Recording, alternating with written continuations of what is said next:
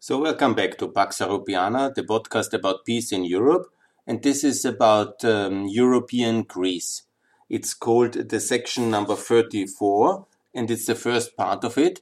It's also a little bit the preparation for the 200 years bicentennial celebration of Greek independence, which I will prepare now with several podcast series.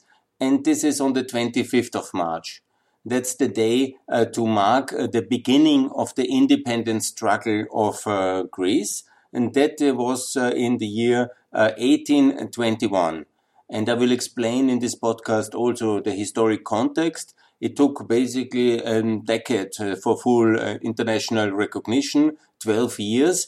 And it was very much the first real major international effort also in a way in peacemaking, peacekeeping. There's a debate about that one that can be seen like that. But it's a historic event, there is no doubt, because all this decade uh, after the uh, Vienna Congress of uh, 1814, 1815, it led to the first new internationally fully recognized Balkan state.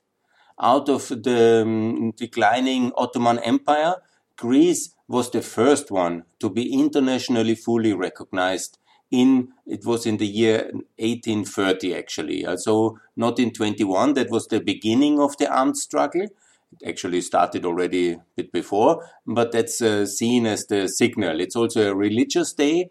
It's the 25th of march uh, annunciation uh, of um, or some call it in english lady day a holy day for um, um, Mar- Maria, Maria and um, and it was this day of religious significance which was chosen as a starting day uh, for the uprising of uh, the Greek Orthodox um, minority majority of the population in the Ottoman Empire.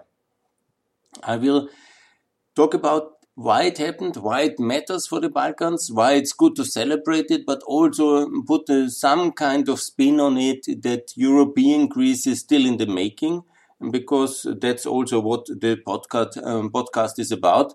It's not only to celebrate uh, the achievements of the past and uh, also to uh, commemorate the victims and also how difficult this struggle was uh, for freedom of the Greeks. But also to see that today European Greece is still not fully arrived. It's not specifically to Greece, it's also in Austria, but this kind of completion of our European dream is not fulfilled.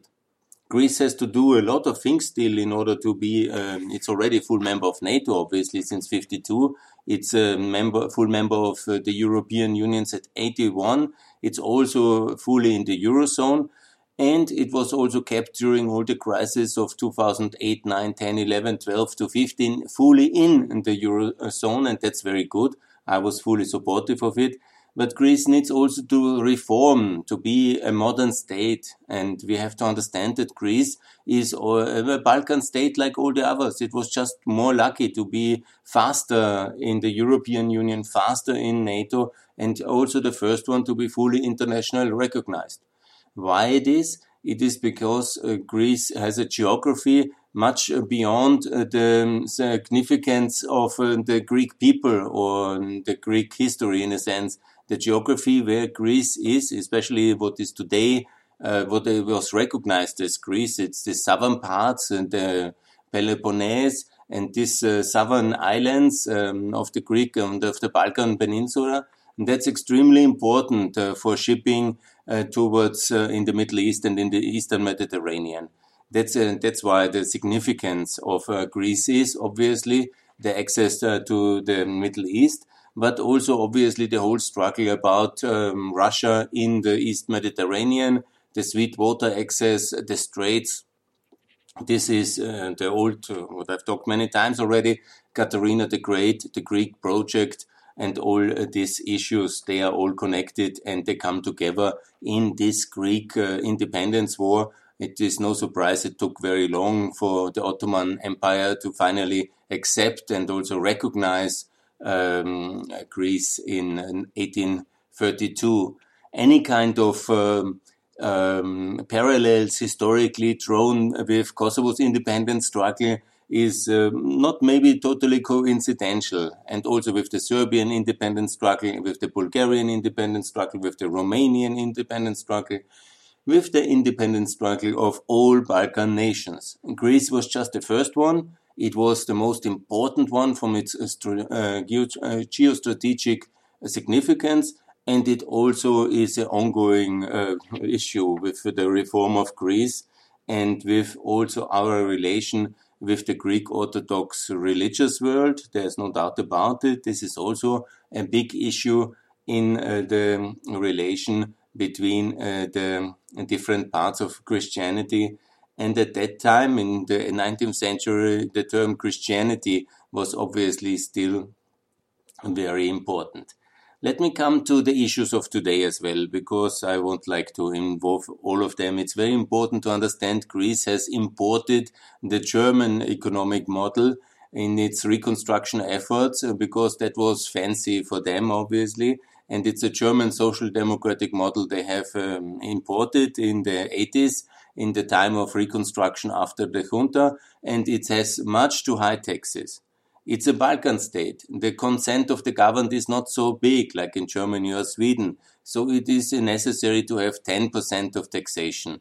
Like uh, in Bulgaria and Macedonia, that's the level. And like Albania should have it as well.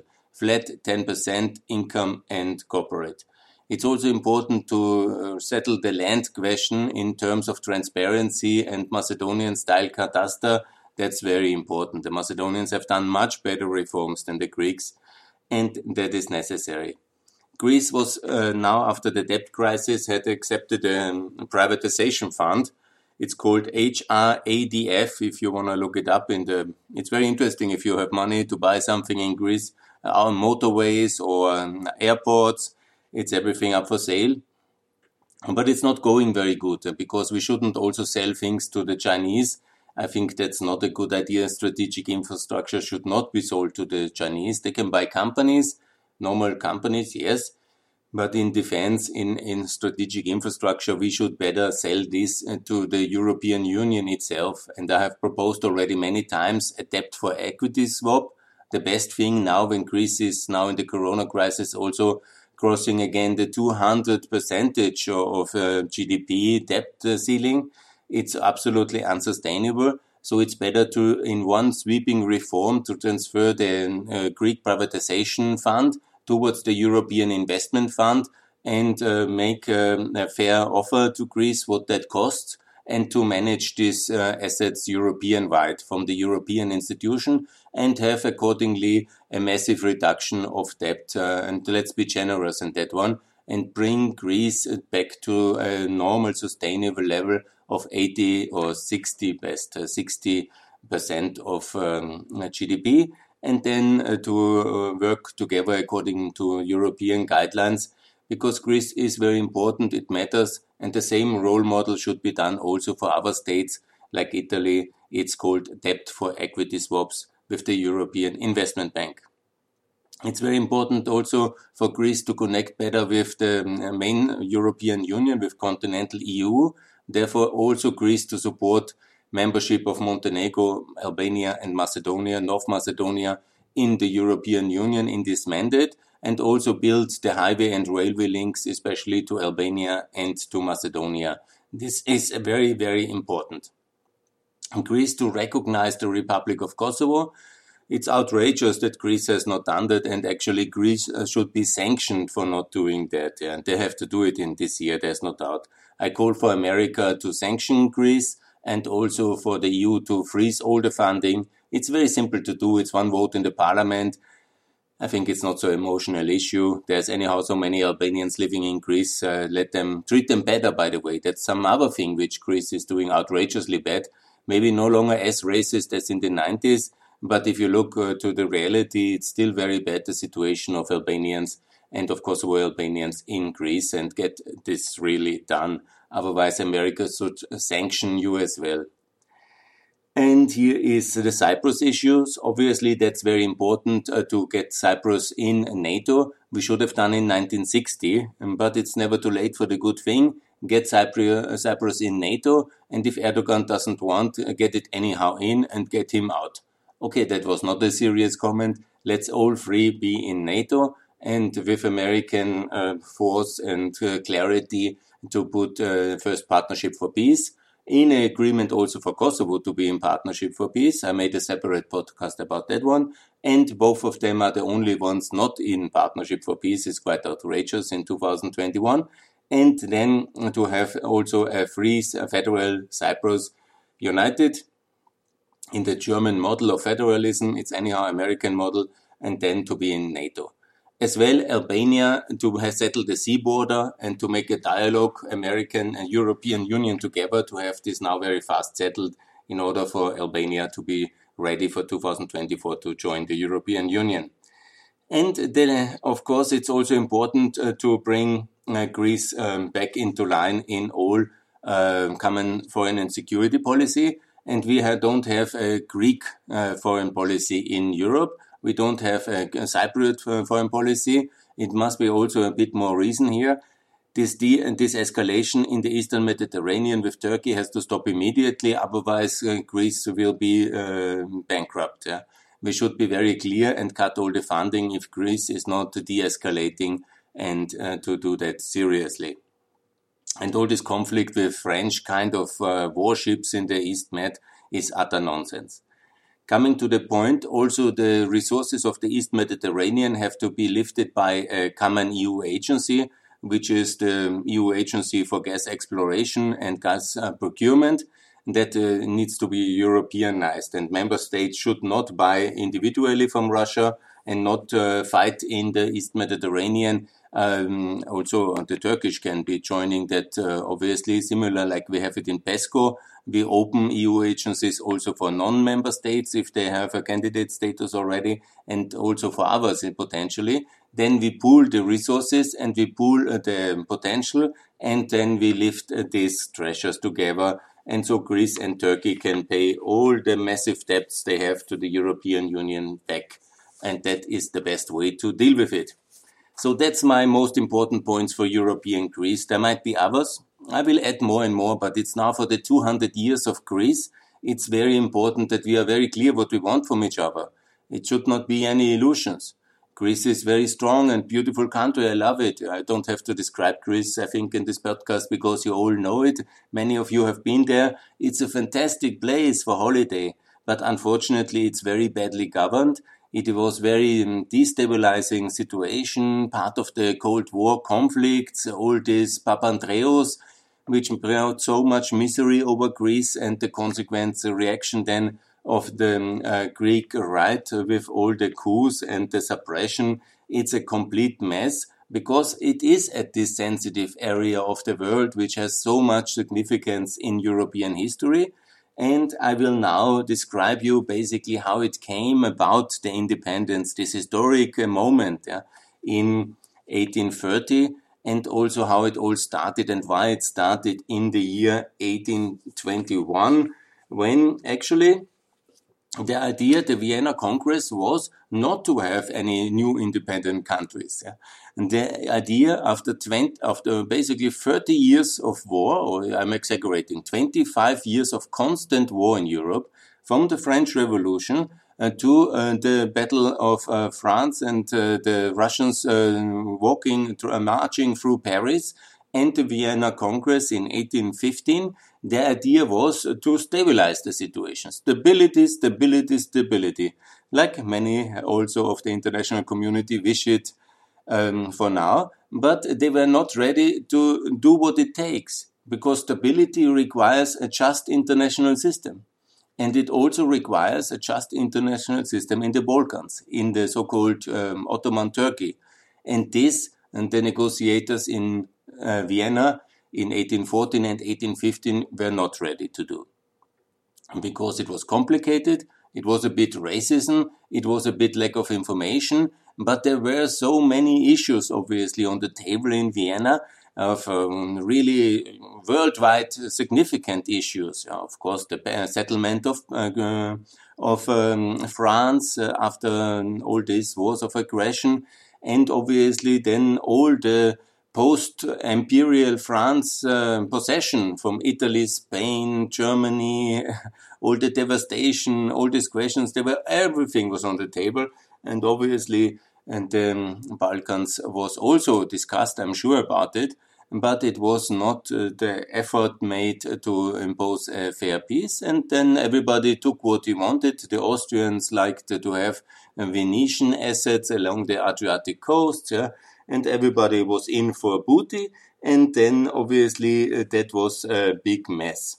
Whenever the idea was stability, the stability was made without respect to the people in southeastern Europe and uh, they were uh, not satisfied, obviously, with continuing to live under Ottoman imperial misrule, because there was a huge um, difference in prosperity, in justice, and obviously the ideas of the French Revolution of freedom, self-determination, liberté, égalité, fraternité, they were all out there.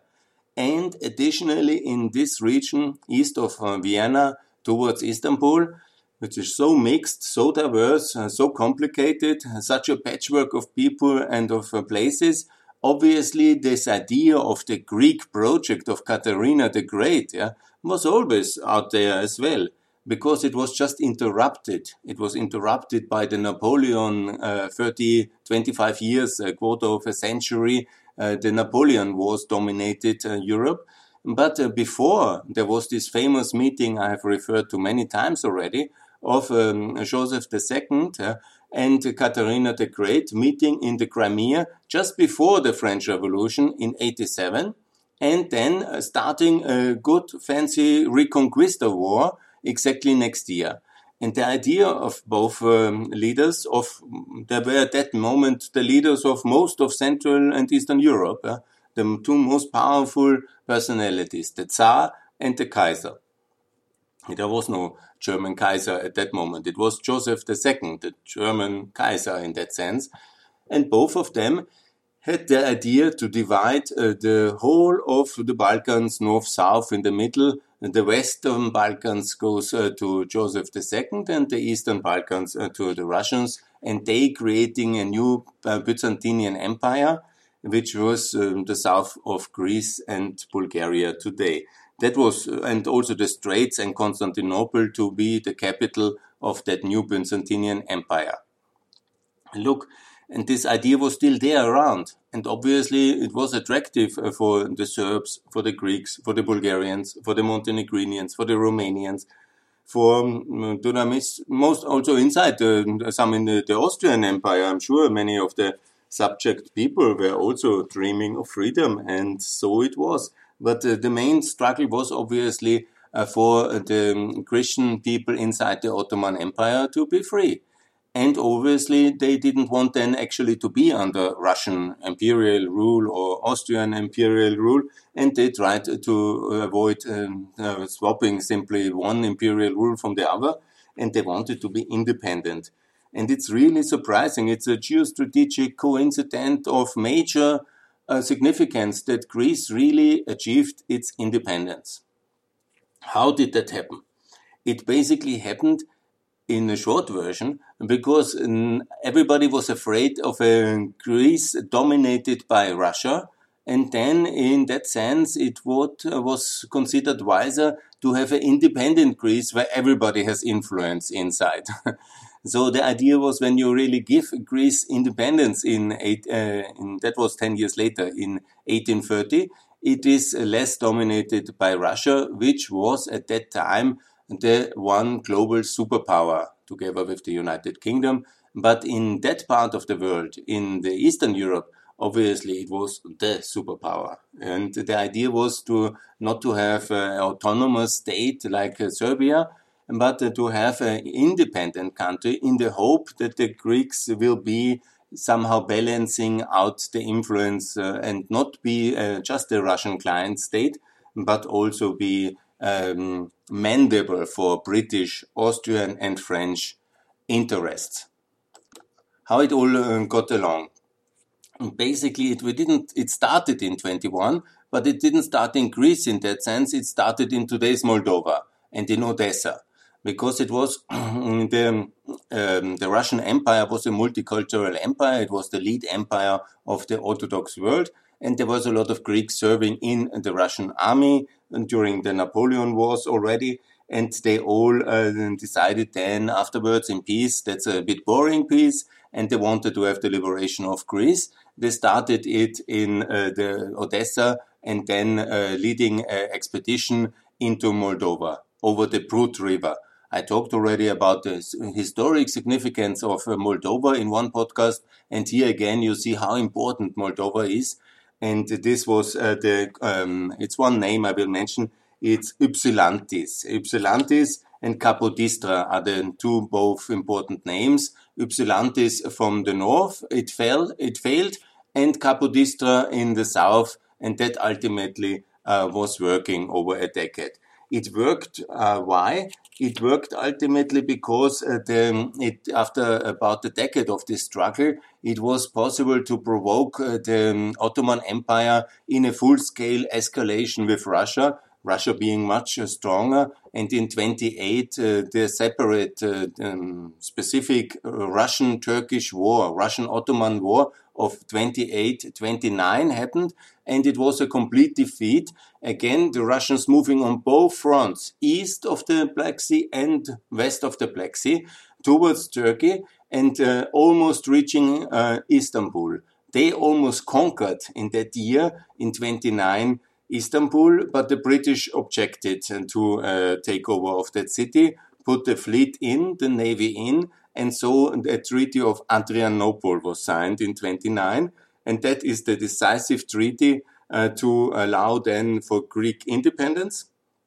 Later agreed in London in the London Treaty, but uh, then also for the recognition of um, uh, Greece uh, by uh, also the Ottoman Empire. That even took not only the Ottoman, uh, not only this Adrianople Treaty in 29, but also a massive intervention of Egypt, in theory part of the Ottoman Empire, but run by an Albanian dynasty, Muhammad Ali, not a boxer, but the Albanian Mameluke, that's a name for a mercenary, and he uh, put uh, this. He dominated uh, post-Napoleon um, Egypt. He after Napoleon's intervention in Egypt, he basically won the power struggle with his mercenaries, the Mamelukes, and he then dominated Egypt, intervened in the Greek independence war very decisively and very brutally, and then later attacked uh, even the empire, Ottoman Empire itself, the Russians, in that sense, defended their client state. Um, that was basically the situation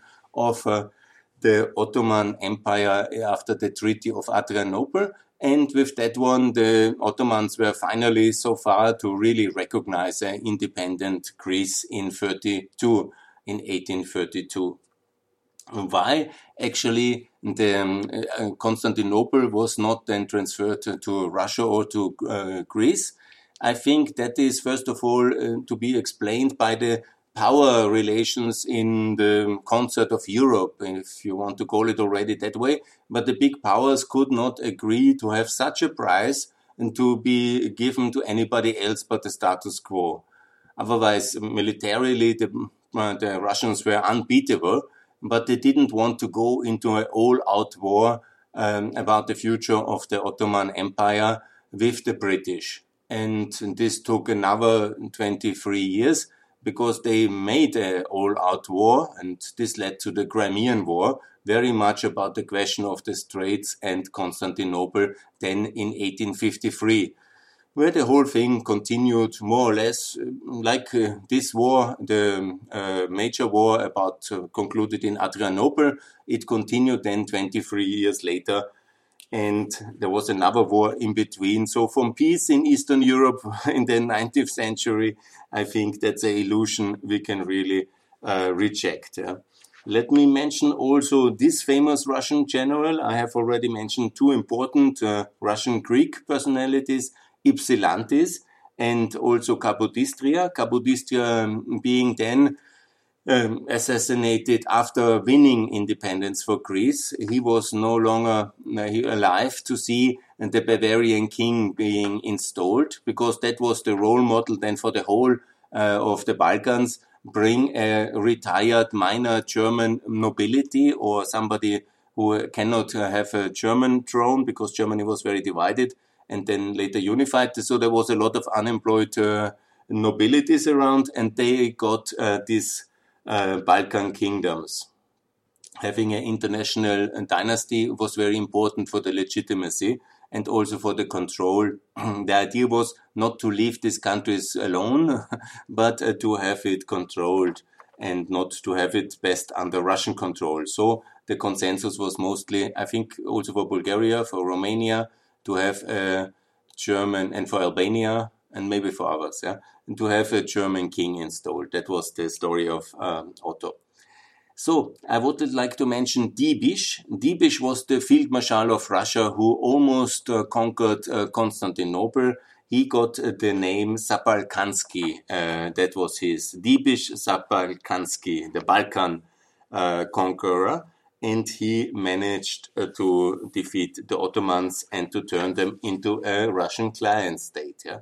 That's extremely important to understand. In general, the struggle was called as the agonas, and the struggle, the agony, the agony. It's also a, an English word now. Like many Greek words, uh, they are have a, they found their way into the into the English and the German and the French and all other European language. Agonas, the struggle, and the crisis and the um, difficulties. And this was the agony and the struggle which happened in several phases. And it was uh, here in the 1820s uh, when supposedly there was stability in Europe, but in southeastern Europe, uh, immediately after the Vienna crisis, came the Serbian uprising. Immediately they felt forgotten and somehow um, put again under the Ottoman yoke, and they uh, made the uprising uh, in 1815. And in 1820, it was then the turn of the Greeks. And in between, I'm sure there were several other uprisings. And the Balkan was in constant um, war style um, revolutions uh, in all areas. It was a constant uh, struggle until uh, recently, we can say. Yeah.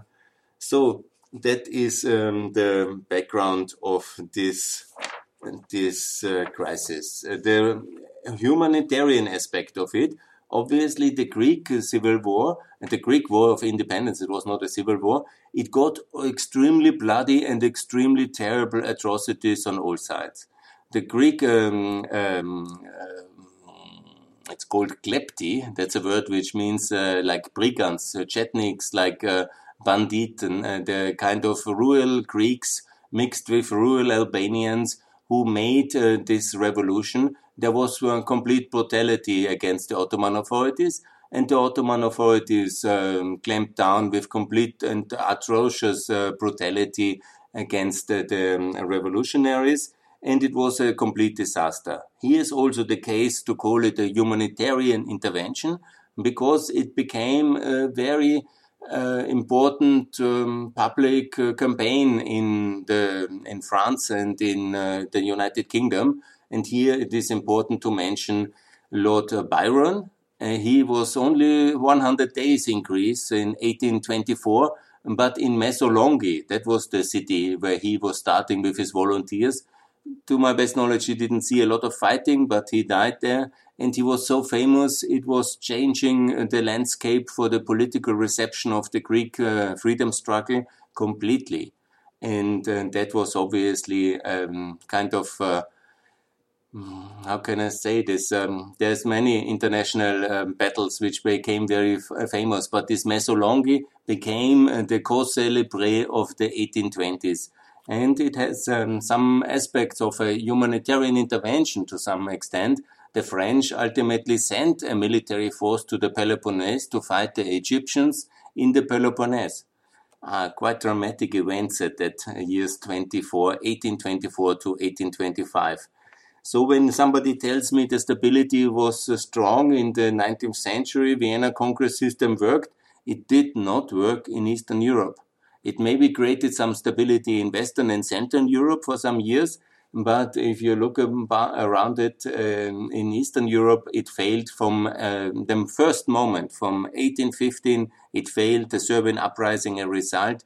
And once the Serbian uprising was somehow mitigated by compromise of uh, some kind of suzerainty and some autonomy for Serbia under the Obrenovic um, dynasty, immediately the front uh, changed from uh, to Moldova and to to the Peloponnese, and it led to independence of of Greece. Also, I think important uh, to never forget the Battle of Navarino. That's in the south of the Peloponnese, the, the um, naval battle, which was also decisive in that whole outcome because uh, this um, the, the death of um, uh, Lord Byron and then this um, landing led to a lot of Western um, British and French uh, naval and also the Russians were there. And they were then defeating the Egyptian and Ottoman navy in Navarino. And that was, of course, a major defeat for the Ottoman fleet. It was one of the last sail battles, sailing ships battles, before industrial um, uh, steamships uh, took over uh, the seas. And this battle and this defeat of the Ottoman navy led also uh, for extreme reaction by the Ottoman, um, by the Sultan, closing the Bosporus, the straits, and so starting the reaction uh, and the imperial uh, army of Russia then starting had the reason to start this war, and that led to the escalation, which ultimately led to the Treaty of Adrianople and uh, the independence of of uh, of Greece. And it's kind of historic, no doubt. It's 200 years now. I what I wanted to say with all this, it's maybe complicated to follow. I want also to refer maybe to more, um, to better history podcasters like uh, the history of uh, Bulgaria. It's a very good one. The history of Byzantium, the history of Yugoslavia. They also described all these events. Very excellent in first class, uh, especially the history of Yugoslavia and the history of Bulgaria. I would like to refer to them. But what I wanted to tell Greece was always an international issue. It is so it did only uh, exist as an independent state because of these international powers intervening in the Ottoman Empire. The Greeks would have not uh, gained independence nor recognition, obviously, nor they would have in any had meaningful chance uh, to break away from the Ottoman Empire without the British, French, and Russian support. At that time, the international powers were still united to support uh, Greece, and it looked mm, then very different in various um, aspects of the Balkan Wars I will speak about. But uh, Greece is an international project. It's the first Balkan nation which broke away from the Ottoman Empire. We have to see Greece like this. And gradually it developed, got bigger in the framework of the next 100 years. Ultimately, the Balkan Wars and the World War One. And, but it's a divided nation, it's a complicated case, and it is uh, to be seen like this. We can and we have to help Greece to be fully European. It is not a finished story in a sense. Yeah? we need to support Greece more, but also to make sure that we are not doing Greek uh, policy. Greek is not making policy with us, but we make policy with Greece. That's the message of all these complicated interventions and wars and uh, complication. It's the responsibilities of the big powers of today, of the US, of the EU, of NATO, of the United Kingdom, to have a coordinated effort and to make sure the East Med is stable and it's peaceful, a fair system is there already, and to make sure that everybody is part of it and not to be uh, thrown into uh, ever escalating spiral of violence uh, leading to major wars because the consequence of all this what i told already and of this kind of uh, complicated high power global politics in the East Mediterranean was obviously ultimately the First World War. There's no doubt about it. And with better policy, maybe such terrible disasters can be avoided. And that's my closing remark. I should not talk low or much uh, more than half an hour. And this is my story and my first podcast about European Greece. I will talk about the various aspects uh, in the coming weeks uh, in the lead up to the 200 years uh, centenary or bicentennial um, celebration. But as you know now, it was the start of a 10 years independence struggle and in no way the start of uh, independence, um, but the start of one of um, this uh, terrible um, agonic, agonas struggle for freedom of all Balkan people uh, from uh, the Ottoman Empire. And uh, they were the first ones. Therefore, this historic significance is really huge. Um, but they were just the first ones, and later came Serbia, Romania, Bulgaria, Montenegro, and also Macedonia, and uh, Kosovo, and Croatia, and Albania, and all these other countries I will describe in the coming podcast. But please, what we do have to do is to include everybody in NATO, EU, and in, the EU. But also then the transformation of these societies is not complete. The transformation of those economies is not complete. We have to invest, we have to support, we have to be open, and we have to uh, assist in this transformation process because it's not easy and that's uh, also the, why we have these European institutions. So, for European Greece, much remains to be done. But congratulations for the 200 years anniversary and more to come. Thanks a lot for listening.